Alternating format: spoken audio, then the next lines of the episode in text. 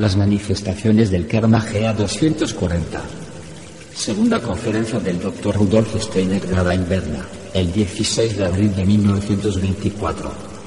Los amigos antróposofos en Berna ya han escuchado que el objetivo del encuentro de la Fundación de Navidad en el Geteanum fue traer una nueva tendencia al movimiento antroposófico. Nunca se insistirá lo suficiente acerca de la importancia de tomar conciencia de esta nueva tendencia porque la esencia del asunto es esta. Antes del encuentro de la Fundación de Navidad en la práctica, en cualquier caso, aunque no invariablemente la sociedad antroposófica era considerada como una especie de centro administrativo para el contenido y el impulso de la antroposofía. Esta, esencialmente, ha sido la posición desde que la sociedad antroposófica se hizo independiente de la sociedad teosófica. Saben que yo mismo no tenía plaza en el ejecutivo de la sociedad, pero, por así decirlo, mantuve una posición completamente libre dentro de la sociedad. Y en esta situación, el desarrollo de la sociedad no ha proseguido como ciertamente podría haberlo hecho. El hecho es que los miembros han estado muy poco interesados en lo que podría haberse desarrollado sobre esta base. Lo que sucedió fue que desde aproximadamente el año 1919 en adelante, después de la guerra, durante la cual el problema del liderazgo de la sociedad fue muy difícil, se hicieron todo tipo de esfuerzos y compromisos dentro de la sociedad. Estos compromisos fueron el resultado de ambiciones entre los miembros y resultaron ser perjudiciales para el verdadero trabajo antroposófico, perjudiciales en el sentido de que despertaron una hostilidad muy fuerte del mundo exterior. Naturalmente, cuando se establecen tales compromisos en una sociedad que descansa sobre cimientos ocultos, uno debe, por razones esotéricas, dejarlos ser. Pensando en ello, si desde el principio yo hubiera obstaculizado todas estas iniciativas, la mayoría de los que se han comprometido en ellas habría dicho hoy que se hubiera sucedido esto o aquello. Habría dado resultados favorables. Pero no hay duda de que estas cosas hicieron que la posición del movimiento antroposófico en el mundo fuera cada vez más difícil. No quiero entrar en detalles, sino tomar una línea más positiva. Permítanme decir solo que ha llegado el momento de contrarrestar por algo positivo la tendencia negativa que gradualmente ha aparecido en la sociedad. Antes del encuentro de la Fundación de Navidad a menudo me pareció necesario enfatizar que una base real como el movimiento antroposófico, que en verdad es una corriente espiritual guiada y conducida desde los mundos suprasensibles por poderes y fuerzas espirituales que se reflejan aquí en el mundo físico, no deberían identificarse con la sociedad antroposófica, que es simplemente un cuerpo administrativo para el cultivo, en la medida de lo posible, del impulso antroposófico pero desde el encuentro de la Fundación de Navidad en el Goetheanum esto ha cambiado por completo. Y fue solo por este cambio que hubo una razón y un propósito en asumir la presidencia, en cooperación con un ejecutivo que como un organismo unificado puede trabajar con gran intensidad para el movimiento antroposófico. Esto significa que el movimiento antroposófico y la sociedad antroposófica son ahora uno. Por lo tanto, la que no era la posición antes del encuentro de la Fundación de Navidad ha cambiado fundamentalmente desde ese encuentro. A partir de ahora, la sociedad antroposófica debe ser idéntica al movimiento antroposófico tal como se presenta en el mundo, pues ha vuelto esencial que el impulso esotérico que fluye a través del movimiento antroposófico también se encuentre expresado en toda la constitución de la sociedad antroposófica. Por lo tanto, desde este encuentro de la Fundación de Navidad en Dornac se debe reconocer incondicionalmente que el establecimiento del Ejecutivo de es en sí mismo un asunto esotérico, que debe fluir una corriente de verdadero esoterismo a través de la sociedad y que la institución del Ejecutivo debe ser considerado como un hecho esotérico. Esta fue la premisa en la que se formó el Ejecutivo. Además, siempre debe ser recordado que de ahora en adelante la sociedad antroposófica ya no existirá simplemente como un vehículo para la administración de la antroposofía. La antroposofía misma debe practicarse en todo lo que sucede en la sociedad antroposófica. Aquello que se haga debe ser antroposófico. Eso, aparentemente, es lo que es tan difícil de darse cuenta. Sin embargo, amigos deben acoger gradualmente en sus conciencias que este cambio fundamental ha tenido lugar. Como primer paso, en la hoja de noticias adjunta al veterano Wiki, se ha hecho un esfuerzo para introducir en la sociedad algo que pueda proporcionar una esencia unificada para los miembros, que pueda promover un flujo unificado de realidad espiritual a través del movimiento, haciendo posible una tendencia de pensamiento unificada, particularmente a través de los pensamientos dirigentes semanales, que deberían ser una especie de semilla básica para el trabajo en los grupos. Es realmente notable que todavía haya tantos malentendidos sobre lo que realmente es el movimiento antroposófico. Hace poco recibí una carta de un miembro bastante reciente de la Sociedad Antroposófica. Esta carta se extendió sobre la supuesta incorporación de la comunidad cristiana a la Sociedad Antroposófica. El asunto no tiene importancia aquí en Suiza, pero lo menciono como un ejemplo. En un cierto punto, dejé bastante claro en el Geteanum de Dona cómo se debe pensar la relación entre esta comunidad cristiana y la sociedad antroposófica. Hice hincapié en que no se puede considerar de ninguna manera como el fundador de la comunidad cristiana sobre la base de la sociedad antroposófica, sino que la comunidad cristiana se formó a través de mí, al lado de la sociedad antroposófica. En ese momento usé la expresión a través de mí como un individuo privado, la carta mencionada se apodera de esta expresión, individuo privado, después de decir que la renovación de la religión no puede realizarse a través de un ser humano, sino solo desde las esferas superiores, ya que la renovación de la religión solo puede lograrse mediante poderes divinos espirituales. Eso es correcto, pero algo se ha pasado por alto y es esencial que este algo se capte por completo en la sociedad antroposófica lo que debe entenderse es que el movimiento antroposófico como tal, en el que además ha sido también la fuente de una renovación de la religión, ciertamente no debe su origen solo a un impulso humano, sino que ha sido enviado al mundo bajo la influencia de la divinidad y por el impulso de los poderes espirituales. Solo cuando la antroposofía en sí misma sea vista como una realidad espiritual que fluye como un impulso esotérico a través de la civilización, será posible tener el punto de vista correcto cuando surja otro cuerpo con su origen en la antroposofía y una objeción como esa que contiene la carta no puede surgir. La conciencia debe estar ahí para que a partir de ahora la sociedad antroposófica sea guiada desde te sobre una base esotérica. En relación con esto está el hecho de que una tendencia completamente nueva impregnará el movimiento antroposófico tal como ahora debe ser concebido. Por lo tanto, ustedes también, mis queridos amigos, notarán cuán diferente ha sido posible hablar desde ese momento. En el futuro esto equivaldrá a esto, en todas las medidas tomadas por el movimiento antroposófico, que ahora es idéntico a la sociedad antroposófica. La responsabilidad recae en los propios poderes espirituales. Pero esto debe ser entendido correctamente. Debe tenerse en cuenta que el título Sociedad Antroposófica General no puede usarse en relación con ningún evento acto organizado sin haber sido previamente entendido por el Ejecutivo de Dornac, que cualquier cosa inaugurada por Dornac no podrá utilizarse sin el correspondiente acuerdo con el Ejecutivo. Estoy obligado a hablar de esto porque constantemente sucede que las conferencias, por ejemplo, se dan bajo los auspicios supuestos de la sociedad antroposófica general sin que se haya hecho ninguna solicitud de permiso a Dornac. Las cuestiones que tienen una base esotérica, fórmulas y similares, a veces se adoptan sin obtener el acuerdo del Ejecutivo Dornac y esto es absolutamente esencial, porque estamos tratando con realidades, no con medidas o formalidades administrativas. Entonces, para todos estos y otros asuntos similares, se debe buscar un acuerdo o una solicitud al Ejecutivo de Dornat. Si no se llega a un acuerdo, los arreglos en cuestión no serán considerados como admitidos por el movimiento antroposófico. Todo lo que suene a burocracia, todas las formalidades administrativas deben ser eliminadas de la sociedad antroposófica en el futuro. La relación dentro de la sociedad antroposófica es una relación puramente humana todo está basado en la realidad humana.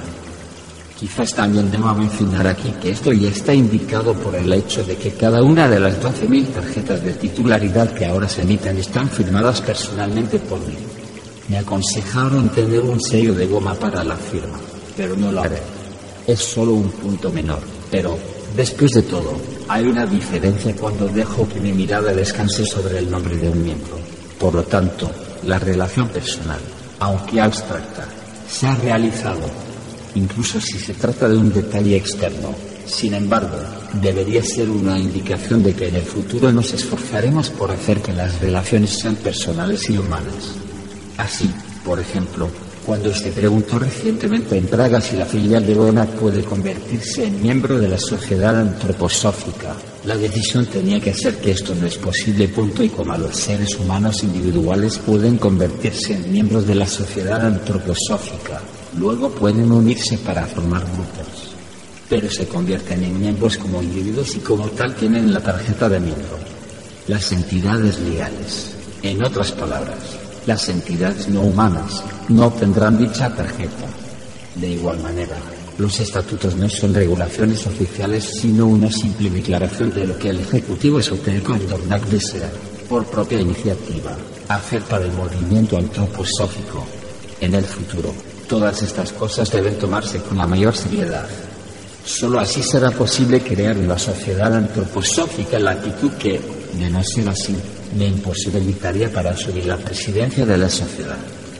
A través de la Fundación de Navidad, un nuevo carácter e impulso se introduce en todo nuestro trabajo. En el futuro, lo que se diga tendrá una fuente espiritual, por lo que muchas cosas que han sucedido recientemente ya no pueden suceder. Gran parte de la hostilidad, por ejemplo, ha surgido como resultado de acciones provocativas en la sociedad. Naturalmente, todo tipo de elementos cuestionables desempeñan un papel, pero en el futuro ya no podemos adoptar hacia la hostilidad la actitud que hemos adoptado en el pasado, porque los cursos de conferencias están disponibles para todos y se pueden obtener de las publicaciones antroposóficas. No permitiremos que se anuncien en el comercio de libros. Su lanzamiento no debe interpretarse en el sentido de que serán entregados a las librerías, sino que serán accesibles para todos. Este hecho en sí mismo refuta la afirmación de que la sociedad antroposófica es una sociedad secreta con literatura secreta. En el futuro, sin embargo, fluirá mucho a través del movimiento antroposófico, respecto del cual no será posible ningún tipo de relación con un mundo exterior hostil. Gran parte de lo que se introducirá en las enseñanzas de la sociedad antroposófica en el futuro será de tal naturaleza que inevitablemente provocará hostilidad en el mundo exterior. Pero no debemos preocuparnos porque es una cuestión de rutina. Y por eso quiero hablarles hoy de este espíritu. Hablarles en particular de cuán diferente es la luz que se arroja sobre la evolución histórica de la humanidad cuando el estudio de las relaciones kármicas en la existencia del mundo se lleva a cabo con verdadero fervor. En la primera reunión celebrada en Berlín con el propósito de fundar la sección alemana de la Sociedad Teosófica, elegí para una conferencia que propuse dar el título Preguntas prácticas del karma. Quería presentarles lo que pretendo lograr ahora, a saber, el estudio serio y formal del karma. En la sección alemana de la Sociedad Teosófica había en aquel tiempo varios miembros antiguos de la sociedad que literalmente se estremecieron ante mi intención de comenzar de una manera tan esotérica. Y, en realidad, la actitud y el estado de ánimo para ello no estaban presentes allí. Era bastante obvio lo poco que las personas estaban preparadas en sus almas para tales cosas. En aquel tiempo fue imposible proceder con el tema preguntas prácticas del karma en la forma que se pretendía hacer. Las condiciones hicieron necesario hablar de una manera mucho más exotérica. Pero ahora, con más de dos décadas de trabajo preparatorio detrás de nosotros, se debe comenzar con esoterismo real. El encuentro de la Fundación de Navidad en el que entró en la sociedad del impulso esotérico. En realidad ha tenido lugar y ahora se puede establecer un vínculo con aquel tiempo cuando la intención era introducir esta tendencia esotérica en la sociedad. ¿Cuál es la evolución histórica de la humanidad? Cuando consideramos lo que se revela por el hecho de las repetidas vidas terrenales. Cuando alguna personalidad aparece como una figura destacada en la evolución de la humanidad, debemos decir, esta personalidad es portadora de una individualidad de alma y espíritu que ya estuvo presente muchas veces en la existencia terrenal y que transfiere a esta vida terrenal los impulsos de encarnaciones anteriores. Solo a la luz de sus primeras vidas terrenales podemos realmente entender dicha personalidad. A partir de esto vemos de inmediato cómo lo que actuaba en las épocas anteriores de la historia mundial es trasladado desde aquellas épocas anteriores por los propios seres humanos. La civilización de hoy se ha desarrollado a partir de los seres humanos que pertenecen al presente en el más amplio sentido.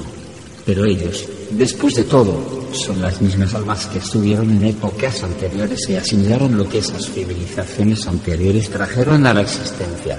Ellos mismos lo han traído al presente. Lo mismo es aplicable a otras épocas distintas del presente. Solo cuando podemos descubrir lo que se ha transportado de una época a otra por las almas humanas, podemos entender esta corriente fluyente de los impulsos que operan en la civilización. Pero luego tenemos la historia en concreto, no en abstracto. La gente generalmente habla solo sobre ideas que operan en la historia mundial, sobre la voluntad moral o los impulsos morales en general que transmiten los frutos de la civilización de una época a la otra. Pero los portadores de estos frutos de civilizaciones anteriores son las propias almas humanas, ya que encarnan una y otra vez. Además, solo de esta forma es como un individuo se da cuenta de lo que él mismo se ha convertido, como ha llevado eso que forma la base de su destino corporal, su destino tanto y para bien como para mal. Cuando, como primer paso, meditamos sobre cómo la historia ha sido llevada de una época a otra por los propios seres humanos en sus repetidas vidas terrenales. Entonces, y solo entonces, se revelan los secretos, los grandes enigmas de la evolución histórica. Hoy quiero mostrarles con tres ejemplos cómo funciona el karma a través de personalidades reales. Uno de estos ejemplos nos lleva a la gran arena de la historia. Los otros dos se ocupan más de las reencarnaciones de individuos particulares. Nuestra civilización moderna contiene una gran cantidad de elementos que realmente no concuerdan con el cristianismo, con una verdadera evolución cristiana. La ciencia natural se ha llevado incluso a las escuelas primarias, con el resultado de que tiene un efecto sobre el pensamiento incluso de las personas que no tienen conocimiento científico. Estos impulsos realmente no son cristianos. ¿Dónde se originan? Todos ustedes saben que unos 600 años después de la fundación del cristianismo, el arabismo, inspirado por Mahoma, comenzó a extenderse al exterior. En el arabismo, Mahoma fundó un cuerpo de doctrina que en cierto sentido estaba en desacuerdo con el cristianismo. ¿En qué medida está en desacuerdo? El concepto de las tres formas de la divinidad Padre, Hijo, Espíritu es la esencia misma del cristianismo. El origen de esto se remonta a los antiguos misterios en los que un hombre era conducido a través de cuatro etapas preparatorias y luego a través de tres etapas superiores. Cuando llegaba a la quinta etapa, surgía como un representante de Cristo, en la séptima y más alta etapa como representante del Padre. Solo quiero hacer una breve mención de esto. Es la Trinidad la que hace posible que el impulso de la libertad tenga su lugar en la evolución del cristianismo. Miramos hacia arriba al Dios Padre, viendo en el Padre Dios la espiritualidad implícita en todas aquellas fuerzas del universo que salen desde la luna a la existencia terrena.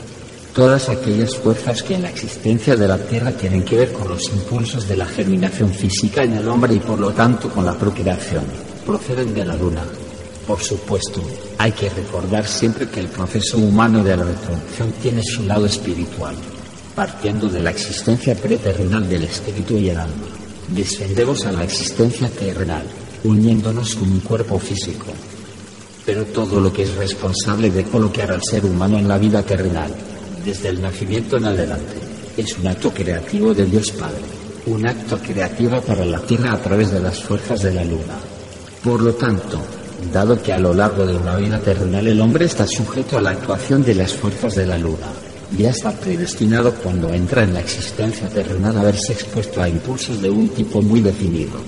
En consecuencia, también es la característica esencial de una religión de la luna, una religión como la de los antiguos hebreos, en la que el principio del Padre es predominante, siempre para infundir valor en el ser humano solo a lo que se le ha otorgado a través de las fuerzas del Dios Padre a través de las fuerzas de la luna.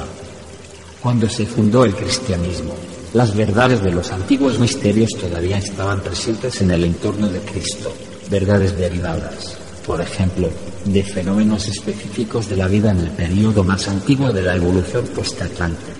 Por grotesco que parezca hoy en día, estos fenómenos se fundamentaban en la naturaleza misma del hombre.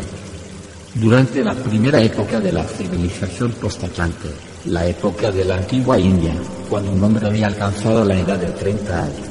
Tenía lugar un cambio radical, una metamorfosis completa en su vida terrenal. Tan radical era el cambio que, expresado en palabras modernas, hubiera sido perfectamente posible que un hombre que hubiese cumplido 30 años se encontrara con un hombre más joven al que conociese bastante bien, tal vez como amigo, pero cuando este joven nos saludase, él simplemente no entendería lo que estaba tratando de hacer. Cuando el hombre mayor había sobrepasado la edad de 30 años, se olvidaba de todo lo que hasta entonces había experimentado en la tierra y cualquier impulso operado en él en los últimos años de su vida le era impartido por los misterios. Así es como estaban las cosas en el primer periodo después de la catástrofe atlante. Si quería saber cómo había sido su vida antes de cumplir los 30 años, un hombre estaba obligado a preguntar acerca de ello a la pequeña comunidad que lo rodeaba. A la edad de 30 años, el alma estaba tan completamente transformada que el hombre era verdaderamente un ser nuevo, comenzaba una nueva existencia, tal como sucede al nacer. En aquellos días se sabía que hasta el trigésimo año de vida las fuerzas de la juventud estaban trabajando.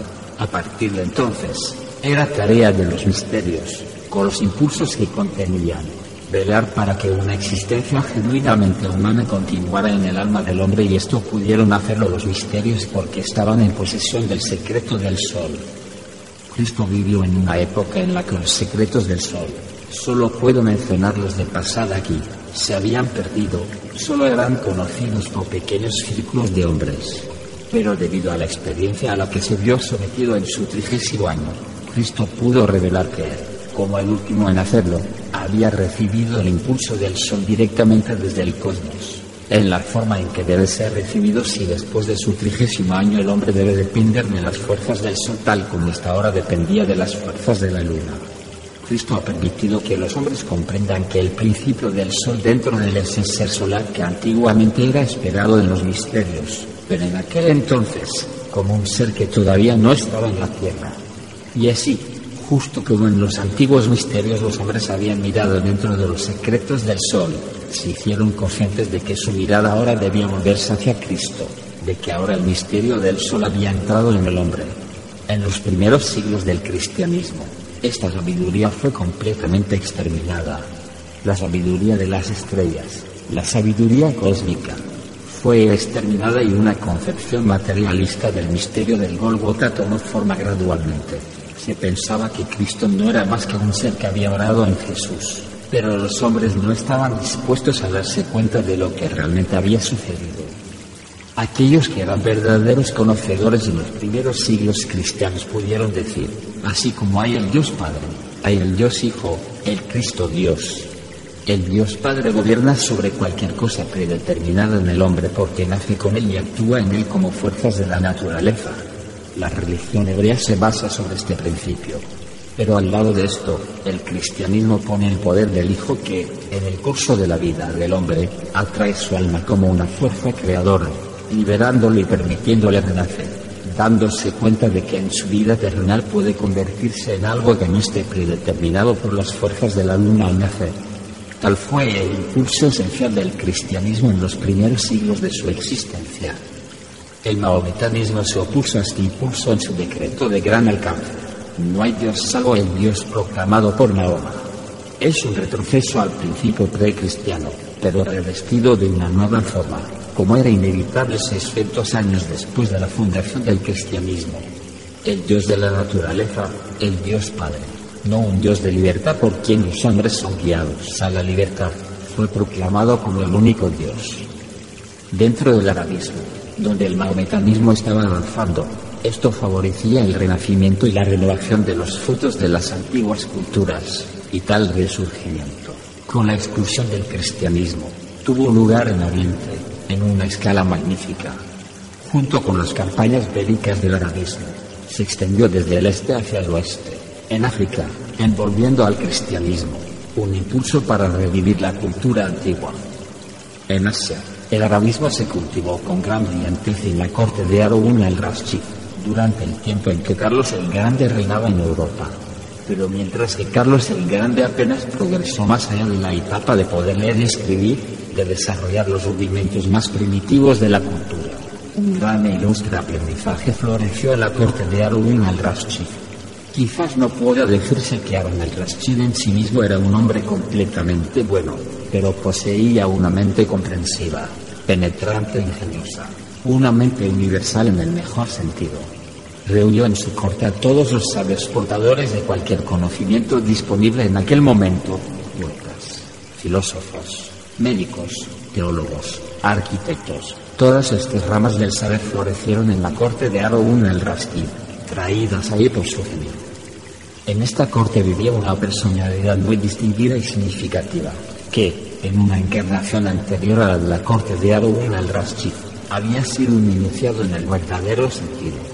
Se preguntarán, un iniciado, entonces, ¿no sigue siendo un iniciado cuando pasa por sus encarnaciones? Es posible que un hombre haya sido un iniciado profundo en una época anterior y luego en una nueva época. Debe usar el cuerpo y recibir la educación que esta última época puede ofrecerle. En tal caso, las fuerzas derivadas de la encarnación anterior tendrán que mantenerse en la subconsciencia y deberá desarrollarse lo que sea que esté en consonancia con la civilización vigente. Hay hombres que parecen ser exteriormente productos de la civilización particular en la que viven, pero su modo de vida le permite a uno percibir en ellos la existencia de impulsos más profundos. En tiempos anteriores eran iniciados. Tampoco pierden los frutos de la iniciación, al margen de su subconsciencia, actuar de acuerdo con sus principios. Pero no pueden hacer otra cosa que adaptarse a las condiciones de la civilización existente. La personalidad de quien la tradición dice que hizo una magnífica provisión para todas las ciencias en la corte de Harun al-Rashid fue solo uno de entre los sabios más eminentes de su tiempo, con un genio de organización tan sobresaliente que prácticamente fue la fuente de mucho de lo que se logró en la corte de Harun al-Rashid. La difusión del arabismo continuó durante muchos siglos, como sabemos por las guerras emprendidas por Europa en un intento de mantenerlo dentro de los límites. Pero eso no es todo. Las almas que una vez estuvieron activas en el arabismo pasaron por el portal de la muerte, continuaron desarrollándose en el mundo espiritual y permanecieron conectadas, en cierto sentido, con su trabajo. Esto fue lo que sucedió en el caso de las individualidades de Harun al-Rashid y del sabio consejero que vivió en su corte. Para empezar, sigamos a Harun al-Rashid. Él pasa a través del portal de la muerte y se desarrolla en el mundo espiritual, en su forma externa. El arabismo es rechazado, el cristianismo se implanta en Europa central y occidental en la forma exotérica que ha adquirido gradualmente pero aunque es imposible continuar estando activos en la antigua forma del maometanismo, del arabismo, en Europa, es muy posible que las almas que una vez compartieron esta brillante cultura en la corte de Harun al-Rashid y ahí recibieran el impulso de más logros para seguir trabajando. Y eso es lo que hacen. Encontramos que Harun al-Rashid se reencarna en una personalidad de gran renombre. En Francis Bacon, Lord Bacon, el distinguido inglés cuya influencia ha afectado a todo el pensamiento científico moderno y por consiguiente mucho de lo que se puede encontrar en la mente de los seres humanos hoy en día. Harun al-Rashid no pudo esparcir desde Londres, desde Inglaterra, una forma de cultura estrictamente alineada con el arabismo. Esta alma se vio obligada a utilizar la forma de arabismo que era posible en Occidente. Pero la tendencia fundamental y la esencia de lo que le convirtió en el pensamiento europeo es el antiguo arabismo en una nueva forma. Así pues, el arabismo vive en el pensamiento científico de hoy, porque Francis Bacon fue la reencarnación de Harun al-Rashid. El sabio que había vivido en la corte de Harun al-Rashid también pasó por el portal de la muerte, pero tomó un camino diferente no pudo defender a una corriente de cultura tan materialista como aquella en la que Francis Bacon pudo entrar. Él inevitablemente debió permanecer dentro de una corriente más espiritual. Y así sucedió que en la época en la que la influencia de Francis Bacon también estaba surtiendo efecto, otra individualidad estaba trabajando, en este caso en la Europa central, alguien que en su vida del alma encontró lo que había surgido del alma del reencarnado Arun al-Rashid Vemos que la corriente Bacon fluye desde Inglaterra a Europa central, de oeste a este, trayendo el arabismo de la forma que había adquirido en su penetración a través de España y Francia. Es comprensible, por lo tanto, que el rumbo y el contenido de esta alma difirieran del rumbo y el contenido de esa otra alma que pasó por el portal de la muerte y que durante el periodo de su existencia en el mundo espiritual dirigió su mirada hacia Europa Oriental y Central y renació en la Europa Central como amos comenios. Reavivó lo que había aprendido de la sabiduría oriental en la corte de Arwin al-Rashid, ya que en el siglo XVII fue él quien promulgó con mucha fuerza el pensamiento de que la evolución de la humanidad está impregnada por el orden espiritual. A menudo se dice, superficialmente, que Comenius creía en el reino de los mil años. Esa es una forma trivial de decirlo. La verdad es que Comenius creía en épocas definidas en la evolución de la humanidad. Él creía que la evolución histórica está organizada desde el mundo espiritual. Su objetivo era demostrar que la espiritualidad surge y se entreteja a través de toda la naturaleza. Escribió una pansofía. Hay una tendencia profundamente espiritual en lo que logró se convirtió en un reformador en el campo educativo. Como es sabido, su objetivo en la educación era lograr la perceptibilidad Saudicate, pero una perceptibilidad completamente espiritual, no como en el materialismo. No puedo tratar esto en detalle, sino tan solo puedo indicar cómo el arabismo en su forma occidental y en su forma oriental se dio a conocer a partir de lo que surgió en la Europa central del encuentro de los dos impulsos espirituales conectados con el y Muchos aspectos de la civilización de la Europa central pueden volverse inteligibles solo cuando vemos como el arabismo, en la forma en que ahora podría ser refundido, en realidad fue traído desde Asia por individuos que antes, en una encarnación anterior, habían vivido en la corte de Arun al-Rashid. Esto nos muestra cómo la individualidad humana es un factor activo en la evolución de la historia. Y luego, al estudiar ejemplos tan llamativos como estos, podemos aprender de ellos cómo actúa el karma a través de las encarnaciones. Como ya he dicho en varias ocasiones, lo que aprendemos de este estudio puede aplicarse a nuestra propia encarnación, pero para empezar debemos tener ejemplos concretos. Tomemos ahora un ejemplo en el que este país, Suiza, estará particularmente interesado. Tomemos el ejemplo de Conrad Ferdinand, el poeta suizo. La propia personalidad de Ferdinand Meyer, aparte de su poesía, bien puede despertar interés. Él es ciertamente una personalidad notable, cuando estaba componiendo sus poemas, que fluyen en maravillosos ritmos. Uno puede percibir cómo en cada momento el alma era propensa a deslizarse fuera del cuerpo. En las maravillosas formas de los poemas de Ferdinand Meyer y de sus poemas, en prosa también, hay una cualidad que pertenece intrínsecamente al alma.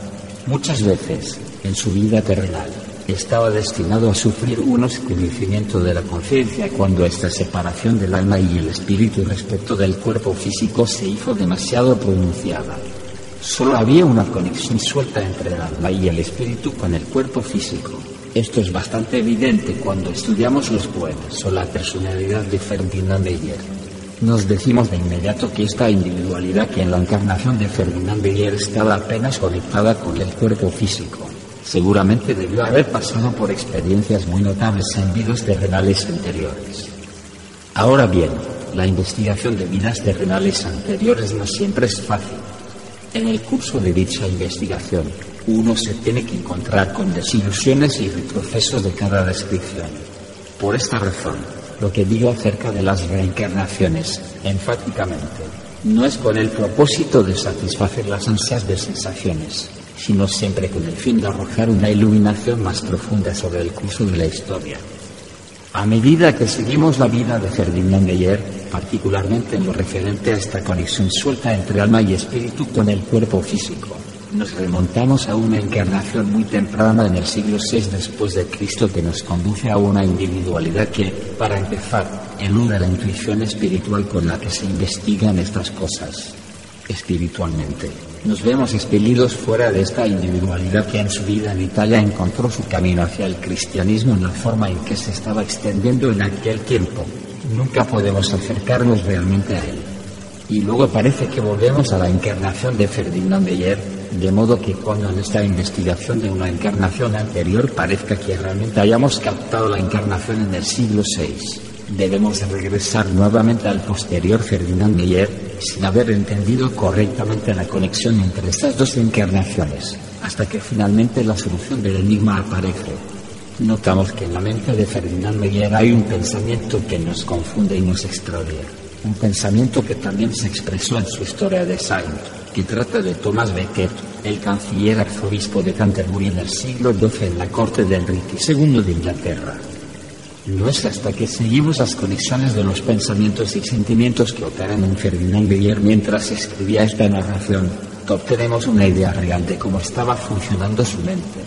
Somos conducidos, por así decirlo, desde una conciencia anulada a la claridad, luego otra vez nublada, etc. Y finalmente llegamos a la conclusión de que debe haber un significado especial en el pensamiento profundamente enraizado que recorre la historia de Ferdinand Beyer y luego nos damos cuenta de la clave.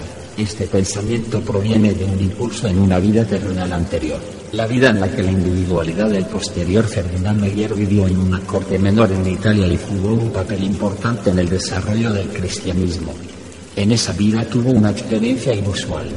Poco a poco descubrimos que esta individualidad fue enviada con una misión cristiana desde Italia a Inglaterra y durante esta misión fundó el arzobispado de Canterbury la individualidad que más tarde se convirtió en Ferdinand Meyer, por un lado, se vio profundamente afectada por esa forma de arte que se había extinguido, pero aún prevalecía en Italia en los siglos IV y V después de Cristo y con posterioridad se elaboran los mosaicos italianos.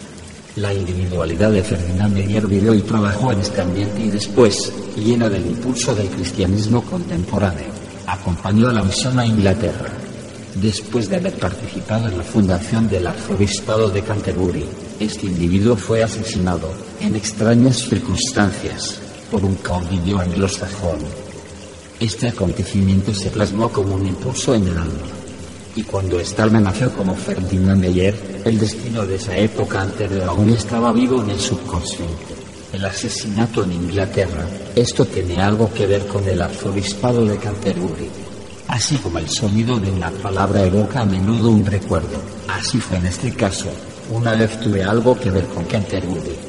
Y el impulso se convierte en un afán en el alma de Ferdinand Meyer por describir no su propio destino, porque eso queda en el subconsciente, sino el destino similar de Thomas Becket, el canciller de Enrique II de Inglaterra y, al mismo tiempo, arzobispo de Canterbury.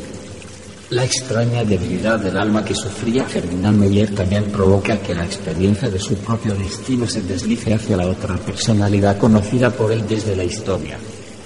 Durante el periodo de la Guerra de los 30 años, cuando prevalecían condiciones tan caóticas en la Europa central, esta individualidad se encarnó como una mujer. Y todo el caos de aquellos tiempos afectó profundamente a la individualidad ahora encarnada en un cuerpo femenino. Esta mujer se casó con una personalidad bastante tosca y sin huyó de las condiciones que entonces prevalecían en Alemania a la región de Graubünden en Suiza.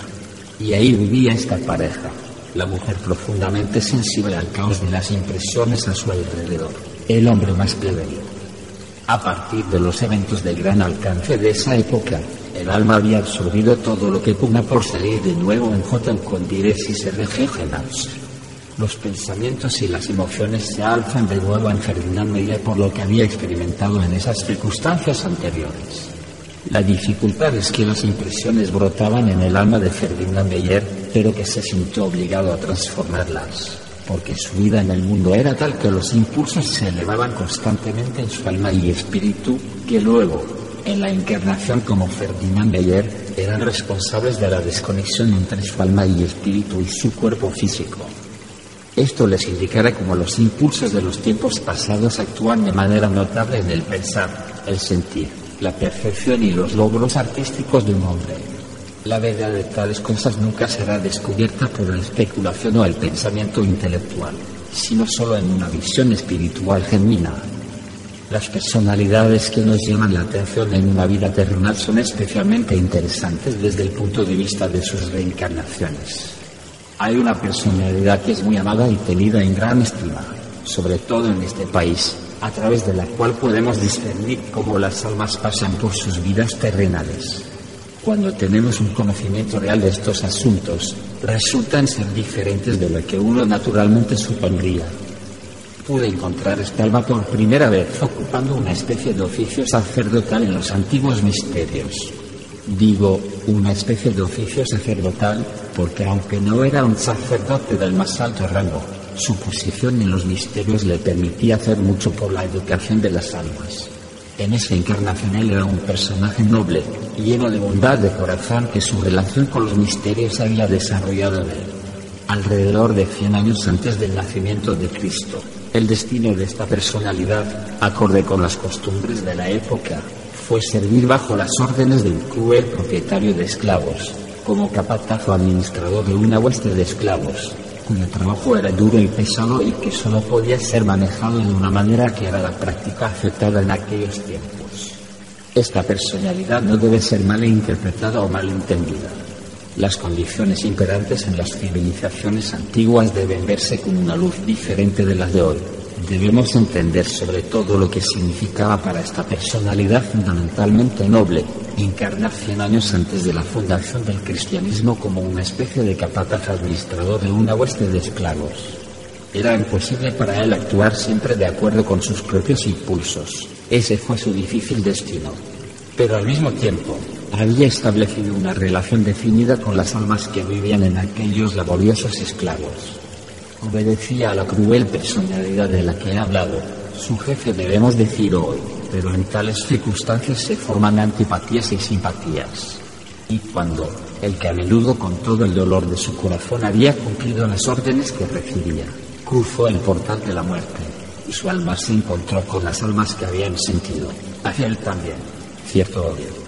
Esto lo revivió en la vida entre la muerte y el nuevo nacimiento y estableció conexiones de alma y espíritu que luego obrarían como impulsos, preparándose para la próxima vida terrenal.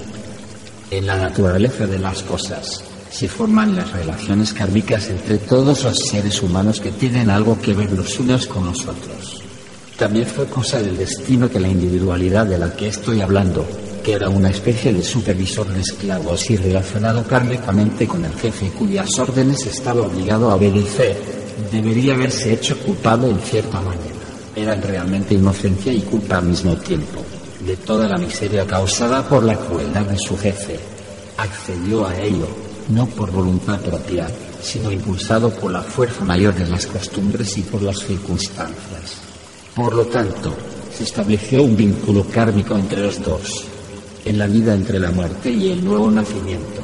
Esto tomó forma de una manera tal que el que había sido supervisor de esclavos nació de nuevo en el siglo IX después de Cristo como mujer, convirtiéndose en la esposa del que había sido el cruel jefe. Y en esta relación quedó plasmado mucho de lo que constituía el ajuste kármico de lo que he descrito como una especie de culpabilidad inocente en relación con las crueldades que se habían cometido. Pero estas experiencias profundizaron el alma. Gran parte de lo que había estado presente en la antigua encarnación sacerdotal emergió una vez más, pero eclipsadas por una gran tragedia. Las circunstancias en el siglo IX llevaron a esta pareja a entrar en relación con muchos seres humanos en los que vivían las almas, ahora reencarnadas, de aquellos que habían convivido con ellos como esclavos.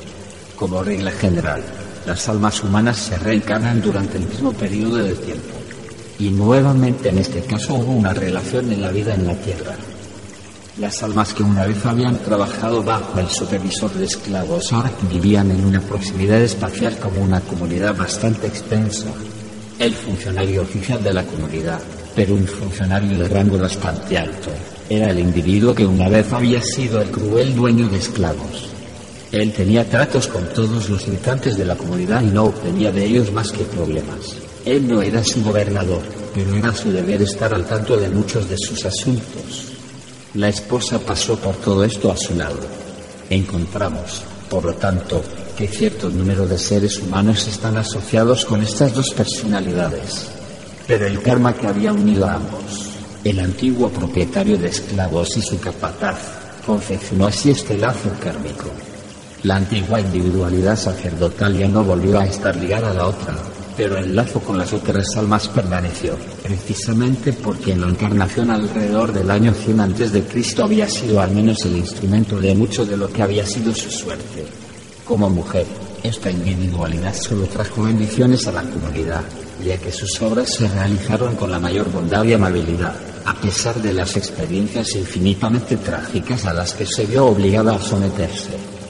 Todas estas experiencias compartidas, todo lo que huyeron los hilos del karma, todo siguió actuando, y durante el siguiente periodo de vida entre la muerte y el nuevo nacimiento, después del siglo IX y hasta la era moderna, los impulsos tomaron forma una vez más por lo que estos seres humanos tuvieron que permanecer juntos. Y ahora, las almas que una vez fueron esclavos y más tarde se unieron en la comunidad de una aldea. Estas almas nacieron de nuevo, ya no en ningún tipo de comunidad externa, sino al menos durante el mismo periodo de tiempo. De modo que nuevamente existía la posibilidad de relacionarse con la individualidad, ahora reencarnada, que había sido el supervisor de esclavos 100 años antes de la era cristiana, y la mujer en el siglo IX después de Cristo, esta individualidad renació nuevamente como Pestalozzi. Las almas que también renacieron más o menos como contemporáneas para que el karma pueda cumplirse. Estas almas cuya relación con él fue tal como lo describí, se convirtieron en los alumnos para los cuales Pestalozzi ahora realizaba obras de una bendición incalculable. Cuando uno estudia la vida y lo que hay detrás de la vida tal como se presenta, percibe el obrar de las almas de encarnación a encarnación, ciertamente es inquietante y sorprendente, porque las cosas siempre son diferentes de lo que el intelecto podría presuponer. Sin embargo, el contenido de la vida se profundiza de manera inconmensurable cuando se estudia en este tipo de contexto. Creo, además, que un hombre en sí mismo ha ganado algo realmente cuando ha estudiado tales relaciones.